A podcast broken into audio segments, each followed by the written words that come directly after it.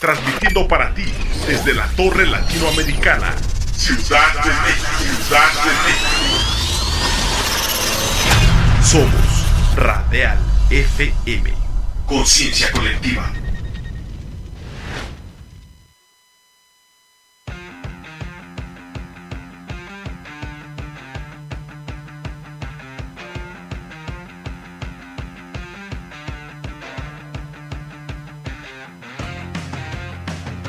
Conéctate a la música alternativa de toda la geografía de habla hispana en Antena Iberoamericana. La música alternativa según nuestra cultura.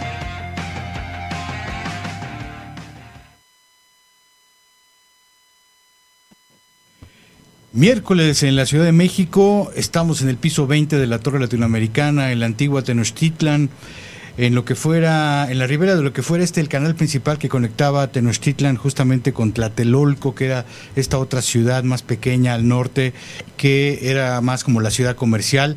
Estamos iniciando una nueva emisión de Antena Iberoamericana.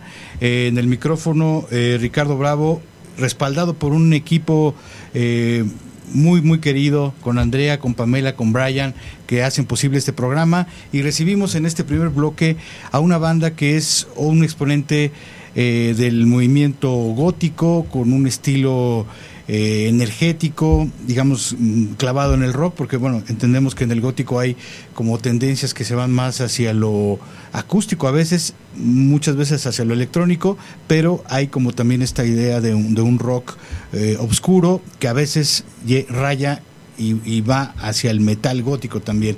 En este caso, pues tenemos una banda justamente que está instalada dentro de un rock oscuro, por, por así denominarlo, a, veces con acercándose al, al, metal.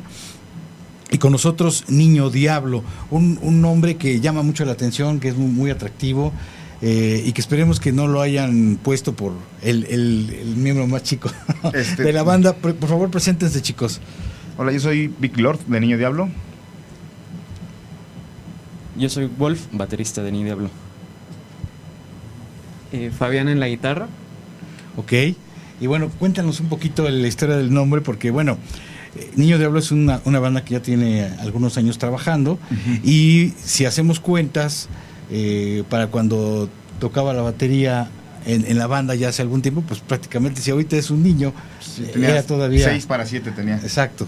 Entonces, esa es, digamos, una de las, de las características que distinguen entre muchas otras cosas el trabajo de Niño Diablo, ¿no? Al tener, yo, yo recuerdo quizá el antecedente que yo más recuerdo a principios de los ochentas, el caso de Elohim, ¿no? Que, ah, que creo que tenía 12 años cuando empezó a tocar Hay con varios Casos, ¿no? Elohim y también está este Jay de la Cueva también. Jay de la Cueva, claro, sí, aunque este él, él se encargaba más en microchips del bajo y luego ya bueno se volvió un multiinstrumentista.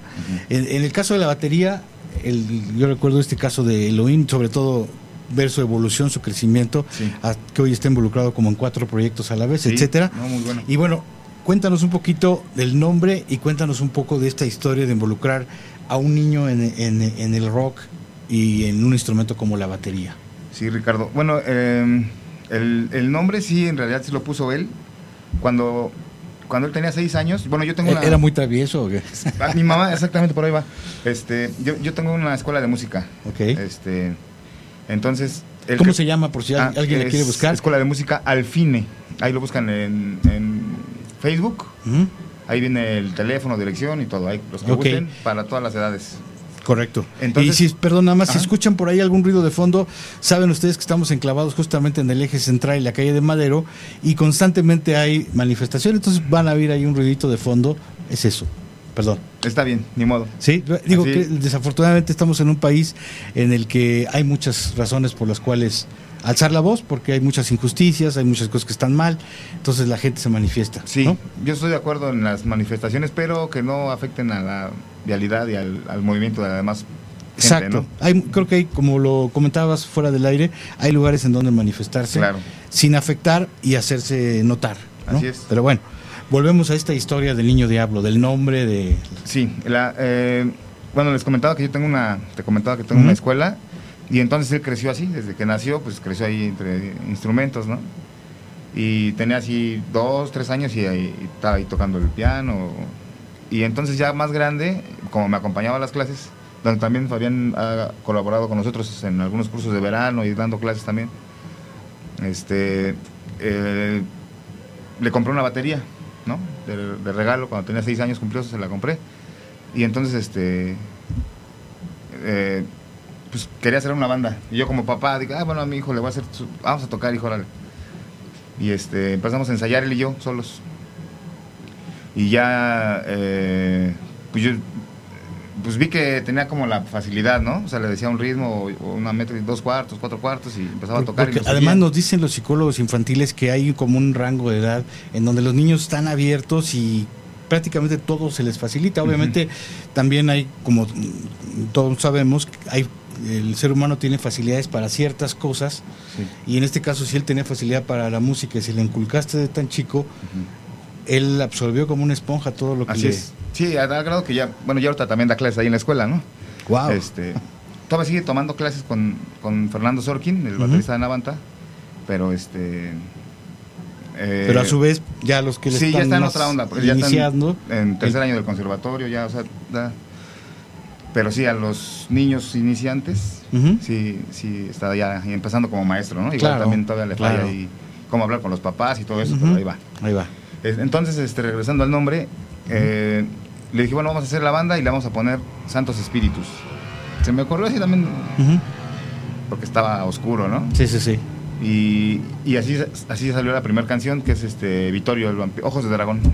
Ojos de Dragón, que es la preferida de Fabián. Es muy viejita, esa nunca la hemos tocado en vivo, más que una sola vez en la ¿Ya, Ciudadela. ya estaba Game of Thrones de moda o no? ¿No? No, no, no, es una gran canción. se adelantaron, se ¿no? adela- está, exacto, estabas adelantado a tu tiempo. A lo mejor, sí. Sí, sí, sí. De hecho, el sábado la vamos a tocar por segunda vez en vivo, porque no- nada más le tocamos Porque ahorita ya están volviendo a poner de moda los dragones, ¿no? Pues sí, con, pues. con esta nueva Entonces, saga, este, él- precuela. Ve esa precuela. Entonces dijo él que no, que no le gustaba este Santos Espíritus y que le iba a poner Niño Diablo. Y le digo, ¿pero por qué? Y ya, este, pues resulta que sí, mi mamá, como era muy latoso, le decía, "E- eres un diablo y así, ¿no? Pero fue Niño Diablo porque a él se le ocurrió, no, no fue porque él era un niño y... y Sí, sí, sí. O sea, Claro, Niño claro, Dios claro. o... Sí, sí, no, sí. no, no. Y, y él- sin querer el nombre está padre y, y, pues estamos ahorita viendo la forma de también hacerlo ya marca para hacer mercancía, playeras, accesorios, ropa, pero Sí, para sí, todo tipo de rock o de gente que no, inclusive que no le gusta el rock, ¿no? Ya una Sí, marca. sí, claro. Este, pues quedó muy bien, muy padre el nombre, ¿no? El, el- el- el diseño lo hizo To- Toño Morante, de, de Morante, pero lo, lo perfeccionó, o lo cuadró las letras y todo esto, este, Omar Román, que es el diseñador de nosotros. Y este, entonces el nombre quedó así, Niño Diablo, y así empezamos a, trabajar. Luego, luego, o sea, fue rapidísimo. Empezamos a ensayar todo lo estábamos diario en la escuela, a ensayar.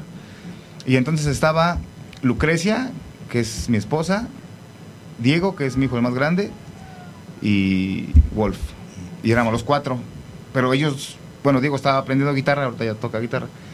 Y Lucrecia, mi esposa, no, no tocaba nada. O sea, yo le decía, pon el dedo aquí, ponle acá, y aprende, este es do, re, mi, fa, sol, así, puro puntito, ¿no? De dedito. Entonces, El este, bajo. El bajo. Entonces nos faltaba una guitarra, ¿no? Y, y ya contactamos a Fabián por medio de su tío Richard, que tiene un estudio de grabación. Ahí grabamos los dos primeros discos. Chistoso porque él no alcanzaba, ¿no? Y había que poner, bajar todos los tambores. Y este, sin metrónomo y así, ¿no? Y entonces, este, como anécdota rápida, este, Fabián llegó, bueno, lo, lo contacté y le dije, oye, este, tengo un proyecto, ¿quieres tocar? Bueno, pues a ver, voy a ver qué onda, ¿no? Y entonces llegamos y ya estábamos así. Bueno, eso cuéntalo tú, Fabián. Y, y cuéntanos dónde está el estudio, Fabián. El estudio está ahí al lado de Metro Gómez Farías, Tascali Records. Ok. Ahí para que lo chequen. Eh, Ahí se grabaron los dos los primeros, primeros discos. dos, bueno, yo no estuve involucrado en eso, ¿no? Eh, Pero sabes, fuiste testigo de alguna forma de que ahí se grabaron, ¿no? Ajá, y ya fue que Víctor me, me, me contactó y me dijo, oye, es que ando buscando un guitarrista. ¿Te interesa? Yo va. Ya me mandó las canciones y dije, ah, va, está, está chido. Llegué y vi este, este compa de Víctor, este, bueno, mini Víctor. Y, y pensé, pues es el hijo de Víctor, ¿no? Que está jugando con la batería en lo que llega el baterista, en ¿no? lo que llega, ¿no? Pero no, nunca llegó el otro baterista. Bueno, nunca hubo otro baterista, ¿no? Y ya dije, ah, pues sí, fue literal el nombre, ¿no? Pero ya le empezó a ver, dije, ah, pues sí, sí, sí, sí, sí le sabe, ¿no? Eh, esa es, pues es la, la anécdota. Cuéntanos un poquito de lo que se siente como niño en un mundo pues de- del rock de, de jóvenes y de adultos eh, participar y que de alguna manera haya como credibilidad hacia tu trabajo y que no piensen que estás jugando a tocar, ¿no? Eh, cuando te presentas con otras bandas, no solamente con tu propia banda, sino cuando te presentas con otras bandas y que se te quedan viendo así como diciendo, ¿es en serio? En un inicio, este, pues como estaba bien chaparrito yo, siempre se quedaban así como sorprendidos por ver que incluso los toms de la batería me tapaban, ni me veía. Y pues bueno, respecto con lo de ser adolescente, pues a mi generación un 90% le gusta el reggaetón o pop. Y Por llamarlo de alguna forma pop, ¿no? sí, bueno, O que bien podría ser pop pop. Oh. Pero bueno. Entonces, son pocas am- amistades que tengo que les gusta el rock, el metal, como un alumno de mi papá que tiene que se llama Kendu, entonces él es el único, creo. Fuera de eso, he estado rodeado de amistades más grandes de mi edad, como Fabián. Y Fabián, pues, Diana, Hugo.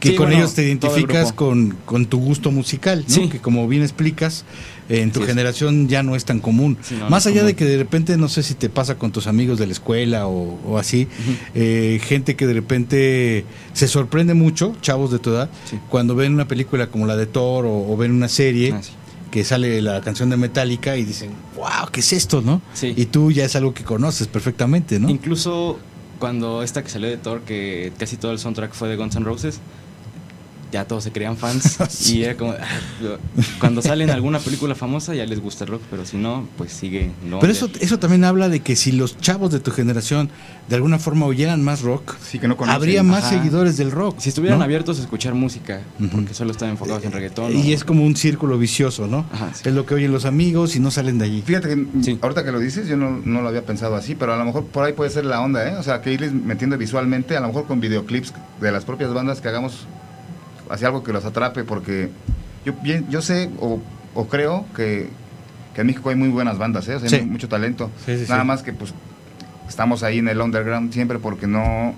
mm, El público es el mismo, no hay más, ¿no? O sea, sí es difícil crecer. ¿Cómo- ¿Por qué este, Maiden llenó este, Foro Sol. De Foro Sol, ¿no? Claro. O la Crimosa que tiene como 15 fechas, va a tocar hasta Sí, sí. San Felipe, creo. O sea, va a tocar en Tlaxcala, en Puebla, Toluca, sí. México. dos Sí, fechas. cada que viene llena y donde llena. viene. ¿Y Ujú. por qué una banda? y jamás se oye en la radio la cremosa. No, no, no, nunca lo oyes. ¿no? Y la gente pues sale, ¿no? Y llenan. O sea, ¿y por qué una banda mexicana de ese corte más o menos cualquiera? Porque hay muchas. O sea, si, van 100 personas ya es un super Sí. logro, ¿no? O sea, eso es lo que Quizá hay una, una excepción, dos, muy- eh, cuando mucho, ¿no? Digo, el caso de Anavanta, que de Sí. repente hace giras fuera de México, pero hay más bandas que tienen, yo coincido contigo, un potencial importante. Y hablando solamente, digamos, de las bandas góticas o metal gótico, Sí, digamos, sí, sí. como todo esa, ese gremio rockero gótico, eh, hay varias bandas que tienen un enorme potencial y, y que no han logrado, eh, no por falta de calidad, No, y, y- sino por eh, falta de oportunidades. Y tampoco falta de trabajo, ¿eh? Porque, por ejemplo, en Carpe Diem, este Memo... Este, Le saludo, también- un saludo a Memo. Saludo, saludo, Memo. En Carpe Diem también este, se buscan espacios, busca... a- Es accesible para todas las bandas poder grabar ahí. Este... un- nosotros Se han hecho algunos videoclips Hemos hecho incluso. vi- videos, este...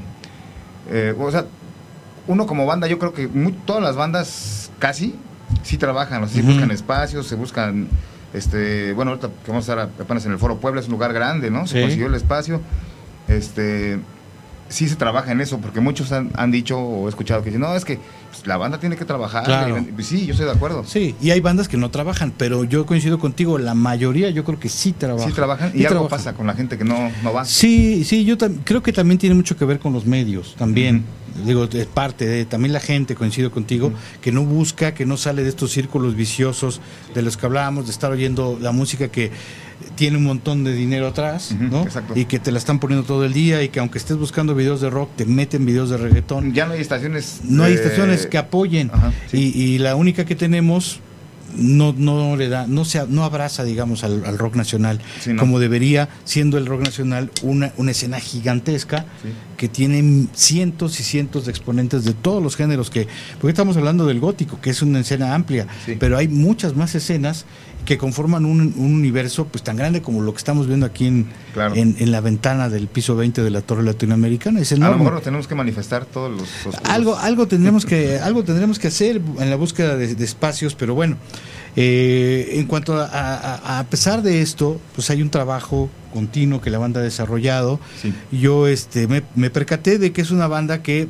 ha ido evolucionando.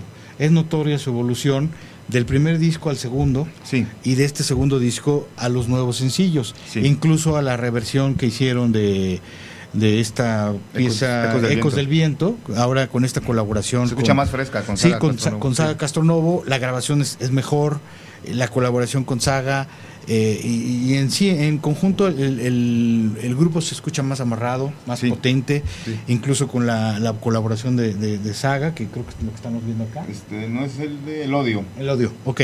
Bueno, ahorita vamos a escuchar un poquito esta colaboración con Saga, que hay un videoclip que pueden, pueden ustedes buscar en YouTube. Eh, y la verdad se oye un eh, más potente la banda, más profunda, más amarrada. Y eso pues habla de, de este proceso que va hacia adelante, ¿no? El crecimiento de ustedes como músicos Sí. y como banda han ido redondeando. Y bueno, esto esperan dar otra señal muy clara de esto. En dos días van a estrenar una nueva canción. Sí, Háblanos un poquito, por, por favor. Primero de esta, háblenos de esta colaboración que hicieron con Saga, de esta reversión Sí. de esta canción que ya era conocida y ahora este nuevo sencillo que se va a estrenar pasado mañana. Sí, lo de las colaboraciones empezó, este, la primera canción que hicimos colaboración fue con Even Dumort de Nuestra Morte, una canción que se llama Asfixia. Entonces, este, ¿mandé? Con Sorkin. Con Israel Sí. Sorkin fue. No, pero la primera, o sea, como la- Ah, el sí. inicio o algo así, Ah, ¿no? Sí, sí. Y este muy amables, ¿eh? O sea, él, el de eh, Even Dumort y este Francisco de Día Dolorosa colaboraron ahí. Otro así. buen, otro buen amigo, un saludo. Sí, con sí. su que también tiene su disquera, ¿no? El Fran- el 45 buen Fran. revoluciones. Así es. Este, los dos muy accesibles, grabaron así sin problema. Este, después eh, su maestro, este Isra Sorkin, también gran saludo, baterista de la banda y de Urus. Este, también grabó una, una, una canción en el disco de, de Tempestad. Y entonces también me contacté con este Saga Castronovo porque eh, coincidimos mucho con, con ellos porque hemos tocado con ellos muchas veces. Este, entonces este, le dije, oye, te mando tres canciones a ver cuál escoges para que si quieres colaborar, ¿no? Y, eh, y me dijo luego, luego, ¿qué cosa del viento? Me dijo, sí, voy con esta. Y nos pusimos de acuerdo, eh, iba a tocar en Puebla y llegó un día antes a México y ya pasó a la casa, a su casa de todos, tu casa. Gracias, gracias. Alguna vez tienes que acompañarnos a comer mariscos por ahí. Muy Gracias, sabrosos. sí, sí, seguramente sí. Fuimos a comer mariscos y ya nos fuimos a grabar ahí a Carpe con, Con Memo, con el Memo. que se avienta el bajo en, en esa colaboración, ¿no? Sí, en, en varias canciones ha- se ha aventado el bajo. Ok. Este. Y. Grabó. A la primera grabó muy bien. Ya le dijimos, este. Ya traía la letra y todo. Hizo unos arreglos saga de, de su cosecha. Los agudos que se avienta ahí, así metalosos, pero fresones. Este. Y una pequeña variante ahí en la, en la- No en la tonalidad, pero sí en el fraseo. El bajo también lo hizo diferente Memo, lo- fue de, de su cosecha. Y eh, este se grabaron otra vez los teclados, las guitarras, las dos voces las grabamos ahí los dos, Saga y, y yo. Y quedó muy padre la canción, la verdad que sí. La verdad es que sí. Sí, me, sí me gustó Sí, mucho el resultado. Ya los últimos ajustes de cómo ves, súbele aquí, bájale allá las voces y así, ¿no? Pero este Pero creo que sí, como dices, el se logró resultado. algo muy bueno. Sí, y eh, haciendo un paréntesis antes de que nos platiques ya de, de lleno de lo que va a ser este nuevo sencillo, a- este punto que tocas, ya hemos mencionado a, a Navanta, Sí. hemos mencionado a, a Castronovo, hemos mencionado a Nuestro amor, Teoría Nuestra- Dolorosa. eh, Vía Dolorosa, Nuestra Muerte. Se han mencionado ya varias bandas Sí. que habla de una colaboración, de una escena. Me gustaría que nos dieran su opinión sobre cómo sienten la vibra entre las bandas, ¿no? Obviamente la escena gótica, como muchas escenas del rock mexicano, pues está como segmentada de alguna forma, hay Sí. como grupos de amigos, y en este sentido ustedes, eh, bueno, con este con este Morante también se, se mencionó. Morante. Este tipo de, de bandas, eh, con las que se, como las que se han mencionado, ¿cuál es la relación que ustedes sienten con ellos? Eh, ¿Buena vibra? ¿Colaboración? Ah, bueno, yo la verdad no, no estaba mucho en este en la escena, pues, como gótica. Yo era más como más, trach- más, tracherón, ¿no? ok. Entonces sí, sí ha sido un descubrimiento para mí, ¿no? Muchas bandas yo no las conocía. Yo no conocía a Navanta, por ejemplo, ¿no? Eh, y, y bueno, y a esto voy que muy, muy grandes personas, ¿eh? muy, muy chido. O sea, recuerdo una vez que en, en Puebla tocamos en el Teatro de Puebla y el guitarrista me dijo, oye, para hablar tiempo, ¿te molesta usar mi pedalera y ya para no moverle nada? Y yo, ah, pues sí, ¿no? Eso, eso casi no pasa, ¿no? Sí, sí, sí. Y así, no, mira, este es el de la para rítmica, para los solos, limpio, ¿no? Eh, bueno, eso como con ellos, ¿no? Eh, y en general, otras bandas, eh, Y Fabián le dijo, ¿cuánto te tengo que dar? cuando- ya después no me dijo, ¿no? no, no, en- entonces, este, como que eso, y lo he sentido en, en general, ¿no? Como que hay solidaridad. Mm, igual en lo de los horarios y eso, como que se entiende, ¿no? Pues tú a esta hora, tú a esta hora y tú a esta Sí, hora, sí, ¿no? sí. ¿no? No hay esta onda Y, de y que... respetar, ¿no? Respetar. Sientes que sí hay ese respeto. Ujú. Eh, no sé acá el compañero eh, Víctor Junior. ¿Cómo has sentido la vibra, Víctor, con, con las bandas en general? ¿Hay camaradería? ¿Hay mucho ego de que no, ya, este, yo me puedo pasar del tiempo y no pasa nada? Sí, no, bueno, con el caso de Anavanta siempre han sido muy buenas personas. Y pues bueno, meto en el tema Sorquín, porque aparte de mi maestro, incluso cuando antes de que me diera clases, este siempre ha sido muy mm, amable, me decía... Te daba tips. Ajá, Hasta sí. de staff la hacía porque lo terminaba armando como Sí. empezamos a usar ya secuencia cuando ya dominó el metrónomo Sí. para que sonara más preciso. Este, pues le armaba ahí Sorquín todo y le ponían los platos, ¿sabes? El pedal, casi siempre antes yo no sabía armar mi pedal doble cuando lo compré y él ahí andaba... Sí, sí, sí, es otra onda de ese. Sí. En general todos, ¿eh? Todos, sí, Toño Morante, este Francisco, también también este Ricardo Becordia nos invitó a un evento también. Tocayo. Este, pues yo no he tenido así como un recuerdo así de alguna fricción o de alguien que diga, oye, este, una y se bajan o no sé, ¿no? Porque sí nos ha tocado, o- pues era de dos, ¿no? O sea, nos ha tocado eh, ser banda telonera de, de esas bandas que ya tienen cierto público, ¿no? O sea, ya tienen, pues, Sí, sí, sí. aunque sea un público pequeño, pero ya van a verlos a ellos. Exacto. Entonces, será de dos, porque hay- ha habido ocasiones en que la gente baja, lo- no, ya, que entre los otros, ¿no? Sí. Y- inclusive una vez con Trágico Ballet, con el Gonzaga, tocamos nosotros y seguían ellos, y ya nos despedíamos y en Puebla, y dicen, no, otra, otra. Y ya luego le dije, no, yo para despedirme le decía, los dejamos con Trágico Ballet, y, y gritaron así por ahí, no vinieron. Entonces ya sí nos bajamos ya por la gente, ¿no? Porque querían seguir, pero ya, ya era mucho tiempo, ¿no? Ya, ya les Sí. tocaba a ellos. Pero tampoco ellos dijeron, oye, ya bájense, ya no manchen, ¿no? Sí, sí, Pues, sí. No, no, no, sin bronca, nunca. Todo bien. Qué bueno, yo creo que es importante por la dificultad que hay, ¿no? Sí. En el rock y que haya esta camaradería es importante, ¿no? Sí, bueno, una vez sí nos llegó a pasar que no recuerdo cuál fue el motivo, solo me quedó grabado que yo tenía como nueve o diez años y dijeron, no, ese baterista tiene 18 años. Y así como... Ah, "Ah, sí hubo haters, ¿verdad? En, Sí, en- una en banda Veracruz. que... Ajá. Mm, creo que tocamos en su turno porque Ah, llegaron tarde Esa ellos. banda se enojó, sí, cierto. Sí. Llegaron tarde ellos y tocamos nosotros. Pero no sé cómo se llaman.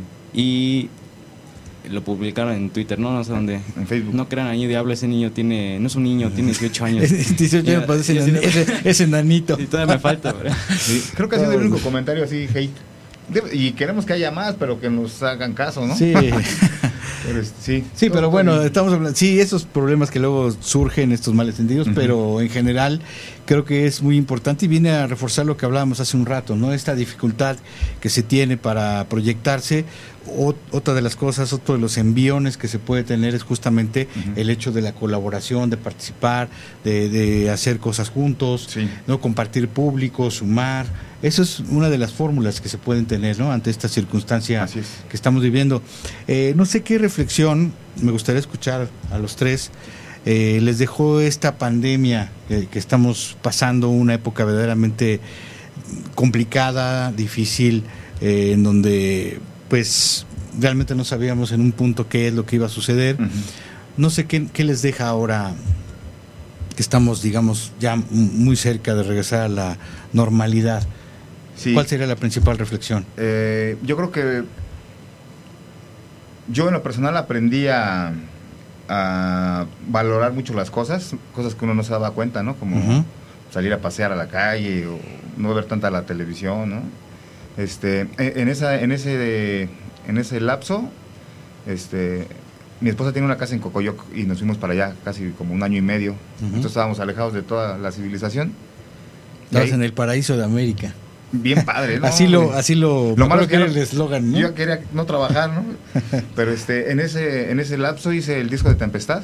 Ok. Casi todo se trabajó así a distancia. Y, y todo el... Todo se llama Tempestad, ¿no? Porque era como una... Sí, sí, sí. pues, no sabía para cuándo, ¿no? Una tormenta sin fin. Y creo que afectó mucho porque a la, a la juventud, a, a mi hijo y a su generación, y, y a todos, pero en especial a ellos, porque como que esos dos años están como desfasados, ¿sí, Sí. me entiendes? Como si tuvieran, Sí, sí, sí. no, no una discapacidad, sino como si no hubieran existido y de repente abrieran los ojos a algo, Sí. porque no, o sea, hay, hay chavos de 15 años que apenas, apenas él estaba aprendiendo a andar en, en Metrobús solo, ¿no? Y uno pues desde los 9, 10 años ya Sí, sí, a la sí. escuela solo. Entonces, eso también musicalmente afectó a todos porque pues como que se paró todo, o sea, no, ya no había nadie ni a qué ver ni nada, ¿no? Entonces creo que a lo mejor es un buen comienzo, ya para terminar, es como un buen comienzo para rehacer otra vez todo, ¿no? Eh, Le digo a Fabián que no sé qué está pasando, que, que como que está teniendo muy buena aceptación este sencillo, está... eh, tenemos como ya, ahorita apenas ayer me propusieron otro evento en el Chopo, que va a ser el 24, y, y dije, bueno, pues algo está pasando bien. ¿no? Entonces Sí, hay sí, que agarrarnos sí. de ahí para seguirle y, y aferrarnos y, y como que renacer y mostrarle a, a las generaciones nuevas pues que no nada más existe cierto tipo de música, sino que hay otras cosas que a lo Claro. mejor les puede gustar, ¿verdad? Seguro. ¿Qué reflexión te dejó la pandemia? Pues bueno, cuando entré al conservatorio, eso sí fue lo más triste porque iba a entrar a mi primer año y yo quisiera que fuera presencial. Claro. Entonces era a distancia. Los primeros dos años fueron a distancia. Entonces, pues se podría decir que no contaron. Ahora sí que estoy en tercer año, es la, ahora sí ya, el inicio. Como dijo mi papá, que es como un nuevo inicio. Fueron dos años como que no contaron. Pero sí, también siento que afectó a mí, a mi edad. Porque pues es en la edad donde sales, ¿no? Donde Sí, te diviertes así. claro. Y pues no estaba disponible nada de eso por la pandemia. Creo, había, tenía compañeros que sí no les importaba de plano Sí. la pandemia y se salían así, pero Y a lo muchos- mejor alguno de ellos ya no está con nosotros, ¿no? Sí, ya, está sí, claro. Entonces, pues sí, nosotros estuvimos en Cuernavaca, ahí en Cocoyoc, resguardados en lo que pasaba toda la situación. Y bueno, afortunadamente seguimos adelante. ¿Qué fue lo que la reflexión que te deja? Ah, eh, ¿Cómo es la frase? Nadie sabe lo que tiene hasta que lo pierde, ¿no? Porque me acuerdo que eh, el último evento antes de que todo, todo se cerrara fue en Puebla. Íbamos de, en la combi de, de- Felices de la vida, ¿no? con el Mike, el buen Mike, ¿no? Saludos, Mike. Eh, esa combi si pudiera hablar. Eh, y, y, o sea, eso estaba, estaba bien, ¿no? Pero sí, siempre es este, cansado esos viajes, ¿no? Pero de pronto fue como de, no, pues tómala, ya eh, disfrute ese evento, ese Que viaje, va a ser el último, ¿no? va a ser el último en un buen rato, ¿no? Éramos felices y no lo sabíamos. Éramos felices y no lo sabíamos, ¿no? Entonces la reflexión es aprovechar ahora lo más que se pueda, eh, ya que Claro. se puede, ¿no? Sí, sí, sí. Y esperemos que pase mucho tiempo antes de vivir algo similar y ojalá que de preferencia no nos toque. Pero para hablar de este más reciente sencillo, ¿qué nos puedes adelantar? Hay un pequeño teaser que la gente puede buscar, puede este, ver por ahí en las páginas oficiales de Niño Diablo, que si no me equivoco es arroba Niño Diablo. Sí, Nino Diablo. Nino, acuérdense que no hay ñ, Ajá. entonces Nino Diablo, a- ahí pueden acceder a Facebook, a Instagram, A todo. en YouTube, Twitter también Twitter en Twitter también, sí. y bueno en las plataformas están los dos discos están los sencillos En todas las y plataformas. muy pronto pasado mañana estará este nuevo sencillo Sí. háblenos por favor de este de este tema Sí. Bueno, como, como dices Ricardo, ya, ya en YouTube ya pueden ver el, el promocional, ¿no? Eh, es, un, es una canción muy bonita. Eh, la, no la hice pensando en nadie. Es alguien. O sea, me la escribí a mí mismo, pero no tengo nada aún. sí y esperemos que no Sí. Este, ¿Qué son estas herramientas que debe tener ¿Sabes? cualquier escritor o cualquier Pues autor, sí. ¿no? De ponerte en el papel de alguien, De alguien. que conoces o que te imaginas que debe existir en alguna parte, ¿no? o inclusive tocando el tema de la pandemia, pues, pues, hay mucha gente que perdió a, sus, a su Claro. mejor amigo, a su papá, Sí, sí, algo, sí. a sus hijos, ¿no? Claro. Entonces esta canción, eh, sí, me la escribí a mí, pero pensando en todos, ¿no? Y en una Eh. situación afortunadamente imaginaria, ¿no? Imaginaria, sí. Mm. ¿Sigo? ¿Sí? Sí, sí. Eh, entonces habla de una persona que está desahuciada de una enfermedad terminal y para no afectar a todos, él piensa que yendo se soluciona, pero pues deja peor a todos, ¿no? Sí, los deja desde antes, ¿no? Los deja de- en vida y él piensa que así ya no van a sufrir. O, o que dice, bueno, ya no, no quiero... No quiero Porque no van a ver a lo lástima, mejor ni que me vean su como- decadencia, ¿no? Exactamente. De, de- de la enfermedad. Entonces, este, prefiero irme y... Pero pues también ahí afecta a los demás, porque está muy cañón, ¿eh? Sí, sí, es una situación muy difícil. con esa situación está muy, muy difícil. Y esa canción, este, eh, hicimos un video muy bonito de nuestros amigos de Bajo, Bajo Terra, de Texcoco, que también grabaron el, eh, Sin Pecado. Y, y, pues, trabajamos muy padre con ellos, te llevas todo el día, ¿no? Grabando. Este, muy a gusto. Salen todos los integrantes de Niño y Diablo como espectadores desde afuera. Ok. No, no De la historia, No digamos, como parte ¿no? de la historia, sino pues desde afuera, ¿no? Sí, sí, sí. Eh, sale Diana, un abrazo y un beso para Diana, a Hugo, nuestro gran Hugo, a Raciel, que son los demás integrantes. Ok. Este, y la vamos a tocar por primera vez el próximo sábado, 17 de septiembre, donde esperamos que vayan todos y que se llene el segundo piso, ¿no? El segundo piso aquí en Escapozalco, un lugar emblemático en el norte de la Ciudad de México que ha sido muy consistente, que ha estado presentando, nos ha tocado ver ahí Armando Palomas a mucha gente. Sí. Y es de esos lugares que vale mucho la pena porque no todo ocurre en el centro, no todo ocurre en el sur. Así es. Eh, también en Azcapotzalco hay, y en otras zonas hay lugares que se han aferrado y que han ofrecido venues con una calidad interesante, como el caso del segundo piso. Así es que va a ser una cita muy interesante este sábado 17. Sábado es 17, sábado a las 17. 4 de la tarde. Es tardeada, digamos, sí, empezar temprano. De 4 a 8, lleguen temprano. Niño porque- Diablo en el segundo piso allá en Escaposalco. El estreno del sencillo, de la canción y del video el viernes en Spotify y en No se YouTube. lo pierdan, sí. Y eh, Pam, creo que tenemos algunos mensajes. A ver si ahorita nos los van a nos van a hacer favor de comentarnos algo para la gente que está conectada a través Ay, de las redes sociales. Al- Alexa Serna. Saludos a Niño Diablo. Eva Cepeda. Eva, Eva Cepeda eh, de YouTube. Alexa Serna. Tenemos. Un a- abrazo, mamá, Alexa. Saludos, maquillista. soy la orgullosa mamá del Niño Diablo. Así dice. Te queremos. Eso. Ahí Era está. mi niño travieso, pero no grosero. José Luis, que tiemble la tierra. Que la tierra tiemble, José Luis. sí. presente. Gracias. Feliz, feliz día del locutor, colega, dice Sebastián García. Ok, gracias Sebas. Y bueno, que, que esperemos que no tiemble porque aquí los temblores se sienten en serio. Sí, bueno, esa ¿Eh? también es una anécdota Es una frase, ¿no? De ustedes, ¿no? Es de nosotros, pero se la robamos. Sí, digo, se la robamos porque Sí, sí, nunca le dimos una regalía a que, a que la creó. Nuestra primer, nuestro primer evento, así ya como Niño Diablo, fue en la Ciudadela. Ok. Este, y ya estaba Fabián, Wolf, Lucrecia, yo y Diego. Perdón por decirme yo primero. Y este, entonces había como mil personas, bueno, no es cierto, no había nadie más que nuestros familiares y, y el escuadrón de la muerte que estaba ahí tirado. Había como unas poquitas personas. Y entonces había un, un señor indigente que estaba bien prendido con las rolas y, y dijo, que la tierra tiemble. Entonces Y, ya. en- entonces ahí... Se volvió como una frase de batalla. nuestra, nuestra frase de batalla. Sí, aquí no sería muy agradable, Pero se los puedo cuando- asegurar, pero... No, se lo, se- y cuando fue la tragedia que pasó, Sí, sí, sí. Este, pues lo dejamos de decir un ratito porque... Sí, sí, sí, era- un poco- mal. Pero sí, ya sí, lo sí. retomamos y ya toda la gente sabe que queremos que tiemble, pero de, de poder y de rock, ¿no? Eso. Pues ahí está la invitación para seguir a Niño Diablo, verlos en Azcapotzalco el próximo sábado. Y eh, bueno, también ustedes han hecho dos, dos covers, o algunos covers. Yo este, me acuerdo del de que hicieron de Camilo VI, Leonardo Fabio, ella. Morir de Amor. Morir de amor también está. eh, ella. Y hicieron también uno de Corcovado, que Morir es... de amor es de... No es Camilo Sesto, es de Perales.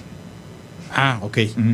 Ok, bueno, ahí ya se vio que no soy tan experto De- en baladas, De Corcovado también. hicieron la de Carta al Cielo, Carta ¿no? al que es sí. una canción extraordinaria de, de Javier De- Corcovado. Este, de hecho, la gente no sabe, pero hay un disco de puros covers. Ok. que Se llama Sin dudarlo te matan volumen 2 y vienen de vienen de Julio Jaramillo, vienen de ¿Y ese este, disco dónde se puede escuchar? Eh, Porque no lo vi en las plataformas. No, está anunciado en YouTube, pero no, no está en plataformas y estamos pensando en, lo voy a, estoy pensando en regrabarlo otra vez en Carpe Diem y sacarlo a la venta porque se acabaron. Nada más yo maquilé caseramente como unos 50 y ya no hay. Ya no existen. Pero sí, sí está interesante porque está padre, o sea, es como otra faceta, ¿no? So, y, y otra faceta sería la- el proyecto de la hermandad, ¿no? Que en donde colaboran con... Sí, hemos hecho con otras- colaboraciones con, con otros músicos. Es una- un proyecto muy padre también, por ejemplo, donde este Guillermo le, le, eh, Le va cambiando los sí, integrantes. Y también y- de extranjeros y todo, mete colaboraciones. Ahí también chequense algunas colaboraciones que tiene Niño Diablo Sí. en la hermandad. Y- Hay algunas cosas Sí, interesantes. tenemos ahí colaboraciones. Y la de Carta al Cielo se la mandé a Corcovado. Le dije, oye, pues, es un pequeño homenaje, ¿no? Soy fan. Y contestó muy amable igual. Ah, muchas gracias, que te agradezco. tipazo, claro". Corcovado. Sí, sí, Además, uno de los mejores compositores que ha dado el rock en español. sí, muy Pues bueno. muchísimas gracias a Niño Diablo por acompañarnos el día de hoy en este primer bloque de Antena Iberoamericana. Gracias. Esperemos que regresen pronto y Claro. estar pues muy al pendiente de lo que ocurra con la banda. Creo que es una banda que claramente va hacia arriba musicalmente y por lo que también nos comentas y qué bueno eh, en cuanto a la respuesta de la gente, ¿no? Qué bueno que vaya de la mano esta evolución con esta popularidad. Gracias por el espacio. Ricardo. No, hombre, al contrario, regresamos a otro bloque de Antena Iberoamericana.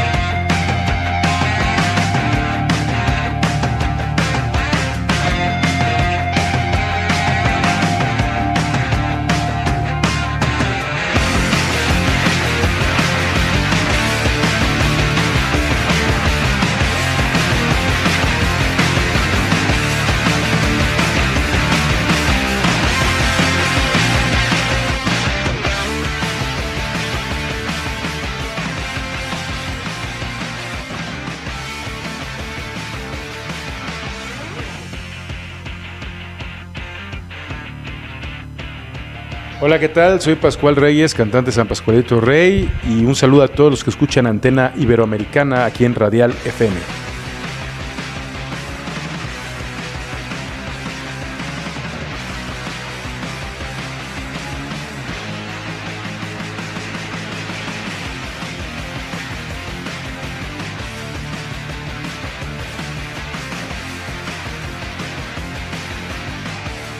¿Cómo están? Yo soy Daniel Villarreal, bajista de Ágora y los invito a que se queden y que escuchen Antena Iberoamericana en Radial FM.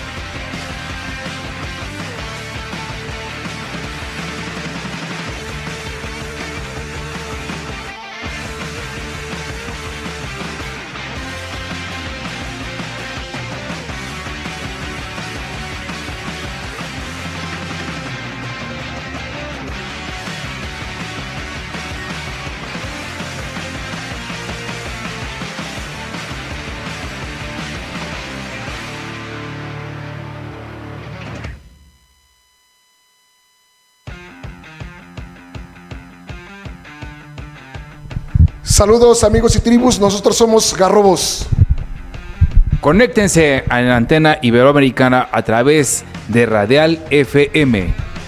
Síganos escuchando.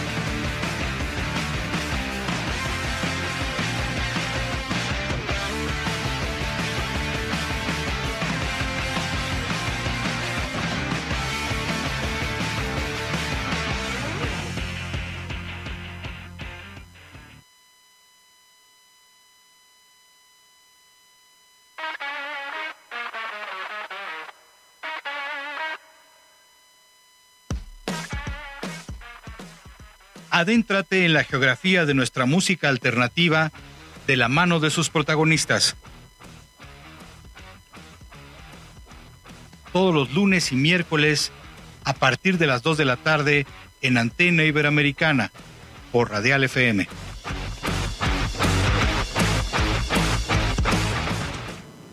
Regresamos a este programa llamado Antena Iberoamericana en el piso 20 de la Torre Latinoamericana, la transmisión, y recibimos a una banda que verdaderamente le tenemos mucho cariño, mucho afecto, nos tocó verla iniciar, nos tocó ver pues, este comienzo en el, eh, lo que era cuando me tocó colaborar en órbita y nos llegaban esos cassettes y que teníamos que convertir en una cinta para poder transmitir las canciones de un movimiento que era el movimiento de ska que en aquel en aquel instante recordará Rafa bienvenido Javi este era muy denostado por, por buena parte de la escena del rock eh, y que sin embargo eh, pocos sospecharon el impacto tan tremendo que iba a tener. Afortunadamente nosotros en órbita teníamos como este contacto con la calle, nos dábamos cuenta de qué es lo que estaba ocurriendo y también sentimos el compromiso de difundir esta música, que era una música muy instintiva, que venía con, gana, con una generación de chavos muy jóvenes que tenían ganas de comunicarse, tenían ganas de decir cosas. Y bueno, hoy, 25 años después, veintitantos años después, nos damos cuenta que ha sido un movimiento enorme que ha dejado una huella y que sigue teniendo a estos grandes exponentes como es Royal Club, a los cuales nos da muchísimo gusto recibir. bueno, muchas gracias, este, bonita la, introducción. Eh, saludando, saludando y agradeciendo el espacio a toda la gente que nos está escuchando.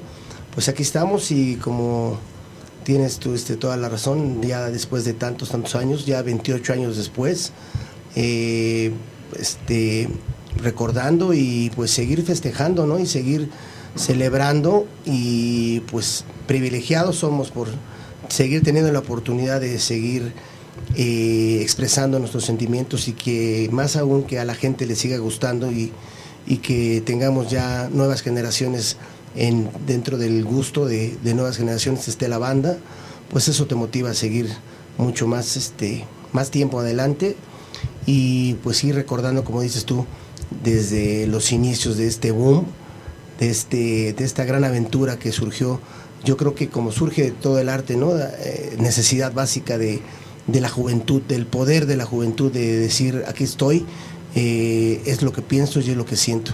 Y 28 años después, aquí estamos. Muchas gracias, Ricardo. No, así fue, así fue verdaderamente una, una cosa muy, muy llamativa, esta energía que sigue, sigue viva hasta el día de hoy. A mí me tocó vivir contigo un momento hace no mucho tiempo, eh, en este regreso de la pandemia, muy emotivo, en donde la verdad me tocó ver eh, cómo la gente regresaba a los grandes conciertos, en un concierto que, se, que tuvo lugar eh, en la zona conurbada del Estado de México, un festival llamado el Bravo Fest, en donde verdaderamente la gente te acogió, acogió a la banda de una manera muy especial.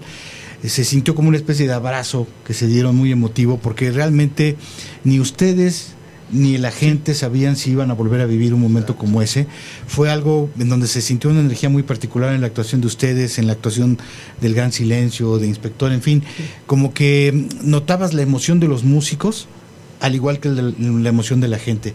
¿Qué significa, qué significó este regreso a los escenarios? Fue muy importante porque, pues así como lo mencionas, en todos lados hubo pérdidas, ¿no? Y, y no sabíamos para cuándo. Cuando creímos que ya íbamos para afuera, que hay una variante nueva, cuando que esto, que el otro, hubo pérdidas, hubo, hubo festivales que, que se tuvieron que cancelar tres, cuatro, cinco veces, este, muchos ya no se lograron. Entonces, se llegar a este, a este Bravo, que, que, que desde, un principio se eh, el nombre, ¿no? Bravo, hay que echarle fuerza, hay que echarle este, muchas cosas. Entonces, eh, el hecho ya de ver a la gente ya reunida, ya con las ganas de, de, de vernos y nosotros de verlos, de sentirlos y de y de hacer esa, esa comunión que se da tan padre, sí, sí realmente creo que todas las bandas sintieron esa acogida, ese recibimiento que nos dio la banda, ¿no? Ya, ya era un masivo ahora sí, ya empezaban, ya, entonces fue impresionante para nosotros ver con cuánta energía y con cuánto cariño nos recibieron. Así sí, Se empezó a ver una, una realidad, se empezó a, a visualizar una, una luz, ¿no? Realmente conforme nosotros fuimos este, pues avanzando lo de la pandemia, nos, nos dábamos cuenta qué tan grave era la situación. Sí. ¿no? Y, conforme estábamos pues sorteando la, el problema, pues también la solución cada día se miraba más lejos, ¿no? Era como una incertidumbre Ujú. todos los días, era, yo creo que siento como vivimos una zona de guerra, como estar en- Totalmente, en, sí. prisión. Sí.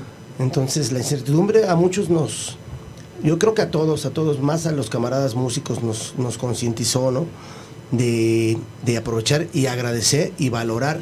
Nos hizo ver y recordar qué tan frágiles somos, aunque de repente las circunstancias, algunos factores nos, nos hagan sentir, pues no sé, a veces hasta indestructibles. Sí, ¿no? claro. Pero realmente no te das cuenta que Somos tenemos muy frágiles. una fragilidad tremenda, la cual hay que pues enfocar y encaminar, ¿no? Y hacer las cosas ahora que tenemos la oportunidad de hacerlas, hacerlas de la mejor manera, ¿no? Dar tu extra, tu tu tu, tu mil por ciento, porque pues realmente estamos así como que de paso. Claro. Y también por otra parte, Sí. este pues empezar a celebrar, a celebrar y a, y a- y a decir, bueno, lo estamos logrando, ¿no? Claro. sin, sin perder de vista, sin olvidar a todas las personas que, que ya no están, ¿no? Las-. Los familiares, los amigos, este, todas las personas que ya no, que no la, no, no la, no la libraron, ¿no? Desgraciadamente, pues se van con nosotros, están con nosotros en el corazón, en la mente, pero sí podemos decir los que estamos aquí, tenemos que hacer algo para que esto no quede en vano y tener nueva, nueva conciencia, ¿no? Una nueva actitud de, de entregar el alma y el corazón aquí y ahora porque realmente estamos muy, muy, muy de paso. Así es. Y bueno, sin embargo, es algo que siempre ha caracterizado a Royal Club. Royal Club es una, una banda que si se presenta en un festival masivo, mediano o en fo- algún foro, digamos, no muy grande, la, la actitud es la misma, es entregarse y eso es lo que ha hecho también que se hayan ganado el cariño de la gente durante tanto tiempo, ¿no? El hecho de, de siempre sentir esta energía. Sí. Y bueno, eh, háblenos un poquito justamente de las nuevas, de las próximas presentaciones que van a tener eh, para que la gente sepa en dónde puede Sí. irles, a, irles a dar un abrazo musical. Claro que sí, pues ahorita estamos nosotros en, en el cierre ya de nuestro, nuestro 28 aniversario. Hicimos un, un evento, digamos, principal en el ex balneario de Pantitlán, que realmente agradecemos a toda la gente, fue un lleno total. Hablábamos de que es un lugar mítico por donde ha pasado Sí. Eric Bordon, los Ramones, Testament, etcétera. Exacto, y regresar ahí con todo este esta vibra del aniversario, pues eh, la verdad la gente se contagió y fue un, un espectáculo que quedó grabado en, en DVD. Ok. Este, ya estamos próximos a sacarlo y a raíz de esta celebración, primera celebración que digamos por lo general pues haces una celebración, haces un, un día en especial tu aniversario, pero fue tanta la, la respuesta de la gente que nos enfocamos a seguir, digamos, haciendo más presentaciones porque la ventaja y lo diferente de esta presentación es pues la, la carga de canciones, el set list, ¿no? Es, es una, es, fue y estamos haciendo este cierre, son 34 temas que estamos abarcando, eh, digamos, de todos estos años de carrera para que la gente tenga un plus, realmente un, un, un plus de, nuestro, de nuestros shows normales en festivales o en lugares. Esto es así como muy especial, cargado de nostalgia, de energía y pues estamos cerrando, haciendo el cierre de 28 porque vamos a hacer el 29, vamos a empezar con el 29, afortunadamente y gracias a la gente. Entonces tenemos domingo 18 de septiembre, vamos a regresar con el festejo a nuestro barrio que es la San Felipe de Jesús. Ok. Vamos a Parcas Beer con un gran camarada. Ese es el día 18 de, de septiembre. Bueno, Tenemos- que va a estar padre porque como dices es como estar tocando en casa con, Ajá, con donde todo donde todo empezó, tanto. Donde todo empezó después de tanto tiempo y pues cargado Este de es el mucha 18, nostalgia. domingo 18, este domingo Sí, que sí, viene. Así Ya. es. Después de ahí, Después de ahí que tenemos este, 24, eh, o sea, la siguiente semana, sábado Ujú. 24, Valle de Chalco. ok. un festival grande en el Karma. En el Karma, exactamente. Después de ahí nos ¿Qué vamos a dar un, un descansito y viene... Pero de una semana, ¿no? O sea, tampoco no. Sí, y, este, y vienen dos eventos fuertes y celebraciones con, con este camaradas. Primero el 15 de octubre, eh, aniversario de nuestros cuates de los de abajo. Ok. Este, ahí estamos con un Con chorro de bandas amigos, con el buen, toda la pandilla, Yoko ya sabes. para que no se y La este, leyenda. Y el día 16 es, es pues uno de de los principales festivales también que, que se hacen de ska, que es el Skatex, allá Claro. en, la- en las instalaciones de la feria de Texcoco. Entonces, hasta ahí ahorita es, es lo. Y bueno, lo seguramente se irán acumulando viene. Viene de aquí a diciembre. más cuestiones, pero Y ya este, la presentación del disco, ya estamos ya en los detalles del último disco. que sería un disco de estudio. El disco de estudio Ok. sí, es un EP que ya Bien. tenemos listo con video. Eh, esto lo estamos presentando, yo creo, a finales de diciembre, principios de enero. Más o menos, sí. Eh, pues ahora sí como que... Y el DVD vendrá después, ya será el año que entra. Esto del DVD de- del aniversario tiene que estar ya en unos 15, 20, un mes. Ah, Ok. ¿no? Porque Sí, sí, sí, sí. la gente sí lo está esperando. O sea, en Se octubre el DVD en vivo y en diciembre el, el EP con nuevas con canciones. nuevas canciones. Maravilloso. Exactamente, y con el, eh, la, la idea de seguir tocando. Eh, nosotros, como tú bien lo mencionaste, podemos estar en festivales grandes, pequeños, bares, incluso este, eventos privados también. Entonces, en lo disfrutamos mucho y como tú dices, entregar el corazón en escenarios, eh, sea, no hay pequeños escenarios, siempre Claro. es un buen momento para compartir ese intercambio de energías. ¿Y, y qué, qué se sintió, digo, eh, ahí re- remontándonos un poquito hace un tiempo, el reencontrarse con un repertorio de canciones como las de Emulsión de Escape, que son tan, tan significativas, porque fueron de esos discos que ayudaron a consolidar Sí, el crecimiento de lo que era entonces la escena de ska. Yo creo que fue un momento clave porque, como hablábamos, eh, si bien en algún, en algún punto eh, parte de la escena del rock menospreciaba ese movimiento, creo que con el paso del tiempo y con trabajos como justamente Emulsión de Escape y otras producciones de otras bandas, eh, como que fue quedando muy claro que eran bandas que verdaderamente tenían ganas de crecer, eh, ya no nada más de decir las cosas, sino de decirlo de la mejor forma, esforzándose por lograr producciones importantes, que, tuvieran ya una, una madurez, un, un- una fuerza más, más importante. Y yo creo que ese, ese disco fue uno de esos discos que ayudó a establecer y a empezar ya a ganar un respeto y que bueno, que al día de, de hace muchos años para acá, obviamente el ska es una de las escenas más respetadas y más queridas, pero creo que ahí fue un momento clave. Sí, de ¿Qué hecho significó? Lo, lo logramos. Bueno, fue un momento muy especial y logramos hacerlo precisamente en el festival Global Ska, que fue en estaciones del Pepsi Center. Eh, ahí festejamos 25 años de emulsión de escape, en donde tuvimos la, la fortuna de participar con de este, en los timbales de los fundadores de, de la banda que grabó ese disco que fue La Matatena eh, Tito, Tito Jiménez. Entonces fue un momento muy mágico. La verdad, la- las generaciones de antaño, uy, se fueron muy, muy contentos y, y Sí, sí, sí. Y las nuevas generaciones, pues se fueron con, digamos, ya con sin la cosquillita de haber presenciado ese, ese, ese momento. Entonces creo que se logró algo muy, muy mágico el, festejar, el celebrar 25 años de emulsión de escape con lo que viene para todos. Entonces, pues como tú dices, esta escena del ska, pues ya demostró por mucho que pues de moda ya no tiene nada, ¿no? Así es. Y, y bueno, ustedes como personas que han vivido prácticamente toda la historia de lo que ha sido este movimiento, eh, vemos que sigue habiendo, siguen surgiendo bandas, no terminan de surgir, aparecen por todos lados, pero ¿cuál consideran ustedes que es el estado en cuanto a la, aportación que hacen estas nuevas bandas? Porque de alguna forma, eh, también si uno se pone a revisar, los mejores exponentes o los más destacados son siguen siendo los mismos que iniciaron todo el movimiento, salvo quizá alguna excepción, uno o dos bandas más recientes que se han sumado, pero eh, siguen siendo esas mismas bandas. ¿Qué ha pasado para que quizá estas bandas más recientes no hayan logrado esta fuerza, esta consolidación? Pues yo ¿Cómo lo- siento que, que hubo una depuración de, de- en el género, en, en- en- cuando nosotros este, nacimos, cuando surgimos como banda, pues creo que se hubo una, una gran, este, una gran, coincidimos con, con muchos, muchos jóvenes que, que tenían sus proyectos, ¿no? Que iniciaban sus proyectos, muchos, muchos se, se nota en CU, se nota en los masivos. Entonces creo que en el momento, pero las propuestas fueron y siguen siendo las propuestas como, como muy honestas, muy reales, ¿no? Eh, ahora siento que hay muchos grupos que van empezando que se identifican mucho con otras bandas, sí, pero que no tienen el- la fuerza como para una propuesta propia, ¿no? Como que de repente puede sonar a, a una mezcla de todo, que en su momento lo hicimos nosotros, pero digamos, sin referente de, de otras bandas en particular, este, sonidos este, Sí, en sí. particular y, y ritmos como lo que mezclamos como el Scamex, pues esa fue la magia, yo creo que de- del movimiento Scamex que desde los 90 salió. Pero también, por otro lado, me doy cuenta y veo que tardó un poco en salir nuevo nueva propuesta, ¿no? Nuevos, nuevos este, grupos, digamos, pero sí están surgiendo y los que están surgiendo ahorita pues no tienen este nada que pedirle de verdad a las otras bandas.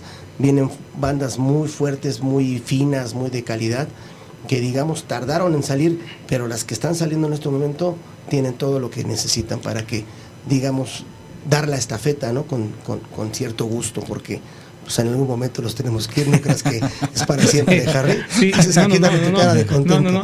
Y yo siento también que, que es, que es muy diferente el contexto social de los de los 90, del no- 94, Sí. 95 que, que, que surge ese movimiento.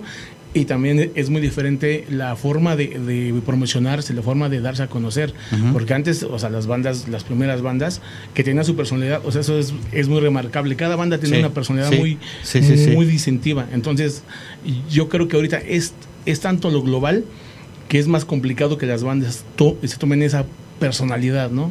Eh, están tan influenciados de muchos lados que es muy complicado, ¿no? En, en los en finales de los, los noventas no, no había tanta forma de Como que surgió de, la llegar, nada, ¿no? ajá. No había referentes, no había escena. Conocíamos a la maldita, conocíamos a los estramos que y eso llevaban un, un par de años tocando, ¿no? Sí. El Tijuana, o sea, lo que Sí, traía sí, la gente Y- más. pero no se hablaba de una escena de ska, la verdad. No, no. Porque incluso los mismos, los de abajo, los estrambóticos, no eran una banda, no eran bandas de ska. Exacto, Tenían sí. una de sus influencias de la ska, pero no eran propiamente bandas que se abrazaran y dijeran yo soy banda de ska. Sí, sí, sí, sí, sí, sí. Y, y las, no, no sé, seis, siete bandas que surgen en ese momento con, con un- un- una personalidad este, muy, muy definida, eh, hacen lo que es el, el ska, ska mex, ¿no?